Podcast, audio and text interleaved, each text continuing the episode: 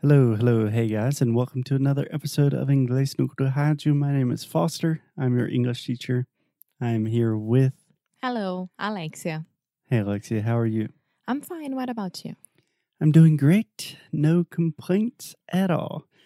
And today, this week on the show, we are taking it easy. We're watching TV.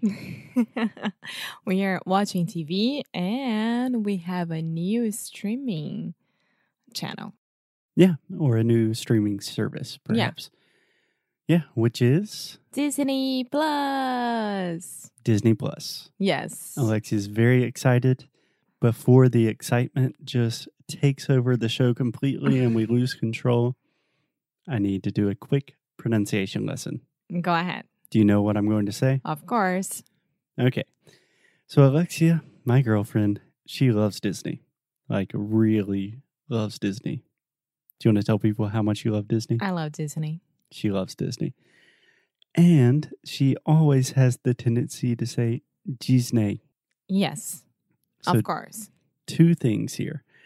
First, can you just say this word in Portuguese the way that you would pronounce it with a Portuguese, a Brazilian accent?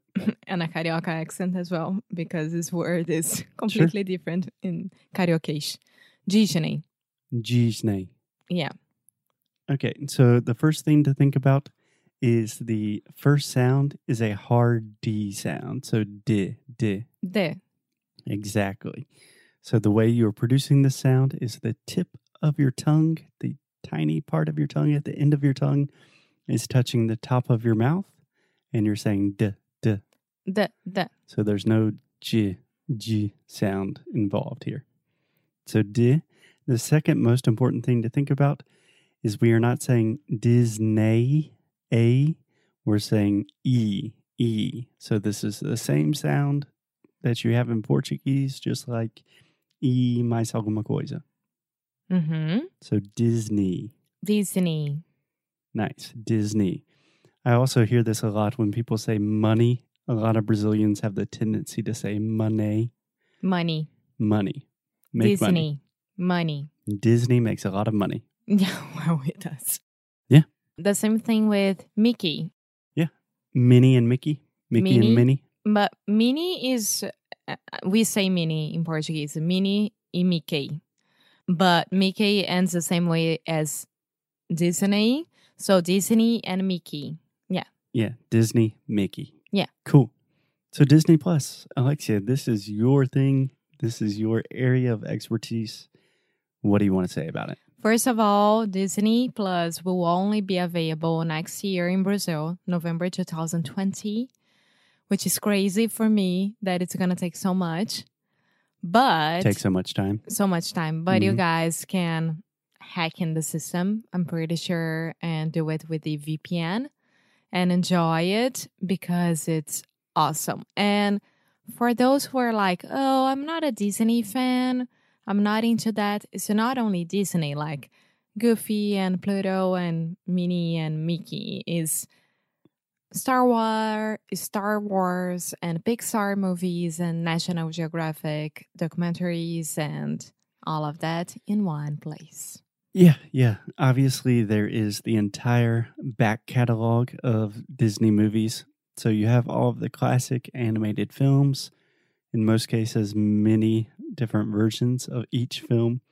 But for someone like me that is not as familiar with all of the Disney catalog, there is a lot of cool stuff, like a lot of cool documentaries, cool dramas. There's something for everyone. And old movies and not the ones that you would think they are from Disney at all. For example, Remembering the Titans. Remember the Titans. Yeah. I love that movie so much. Left side, Strong side. left side. Strong side. Are you ready to win? yes. Victory! How how is it?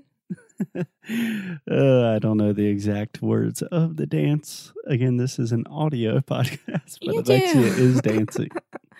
Even when I know, na, na, na, na, na, yeah. na, na, na. Anyway, Alexia is referring to Remember the Ooh. Titans, a wonderful movie from, I believe, the 1990s or early 2000s with Denzel Washington. he's the best. Highly recommended. Yes. And like Sister Act as well, Mm-hmm. which I'm really into watching that, and the Song of Music. And of course, for those girls out there, 10 Things That I Hate About You. It's there. Mm-hmm. so. Okay, so what have you watched so far on Disney Plus? I started with Ariel Under Mhm. the Sea. Mm-hmm. Ariel in English, we say The Little Mermaid. Yes, a pequena sereia. Mm-hmm. We Which w- watched The Lady and the Tramp. Oh, wait. Okay, sorry. I wait. I watched the original one, and then we watched the uh, Lady and the Tramp, the new one mm-hmm. The that one that was released recently. with Disney Plus. They just did it for oh, Disney nice. Plus. Yeah. So it just came out. yes. It was really good. It was Adorable awesome. dogs. Very cool. yes. And remember the Titans, and also this li- uh, uh, documentary on National Geographic called "The Flood," Yeah. the which flood. was crazy. It was crazy. Beautiful cinematography, but quite violent as the natural world is, but pretty intense. Yes. But I am really looking forward to rewatch Toy Story and Monsters Inc. as well that I love. Yeah, there's a ton of good stuff on there. So, Alexia, I know you are really excited about Disney. I know there will be many, many hours of you sitting on the couch watching things like, I don't know, Beauty and the Beast. Yes. yeah, a lot of cool things. But do you think that this is really a game changer in terms of the future of TV, streaming services, that kind of thing? Yes, because we would all only have Disney Channel on cable TV, which for me it didn't matter at all. I think that I've I've never watched it that much. Mm-hmm. And with Disney Plus, I can find the movies that I really want to watch and r- revive everything because I I was raised with Disney and Yeah, you're It's a a lot. Disney kid. yeah.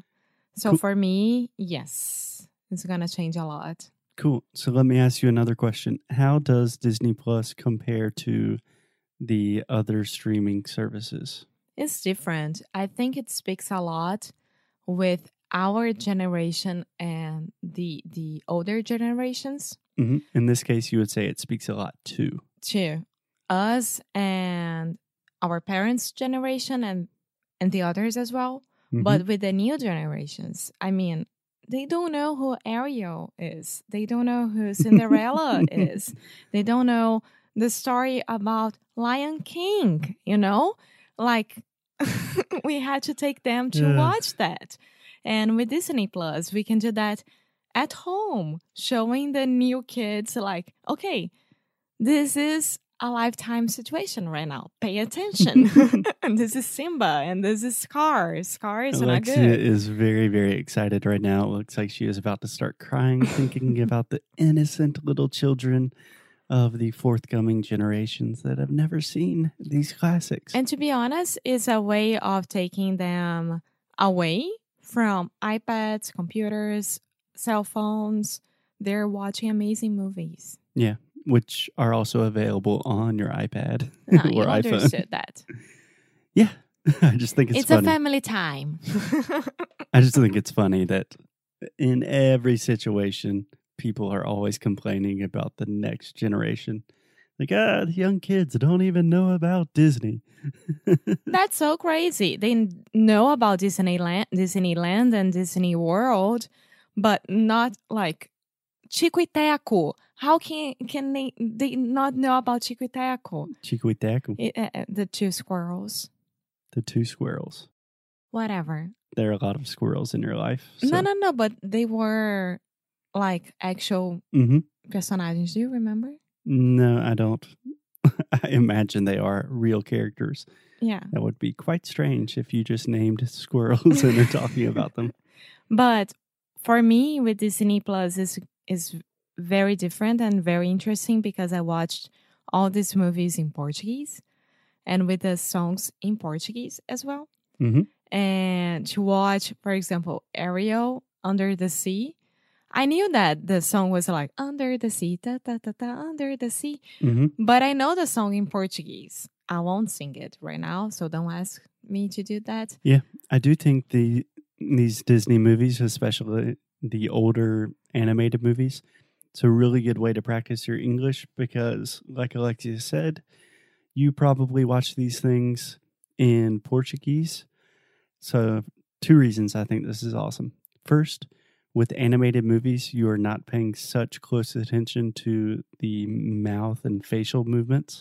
So, you have to pay more attention to the actual sounds which really helps your listening and your pronunciation. And secondly, almost all of these movies have a lot of music, which is Yes. good because it's very simple music. It's easy to sing along with, and it's a great thing to train your English. It's awesome. It's awesome. Yes. Cool. So, So- Foster is going to watch the next one that we are gonna choose. I'm gonna choose will be, you know it already. Do you? The Sound of Music, Yes. my mom's favorite film. uh huh. Cool. Yeah, we'll do it. Okay. Awesome. So sit back, watch some classic Disney movies. If you have kids, bring your kids, teach them what they need to know. And we'll talk to you guys tomorrow. Yes, and if you are in Europe, it will be available on March of next year. in March. In March of next year. cool. We will talk to you guys tomorrow. Bye.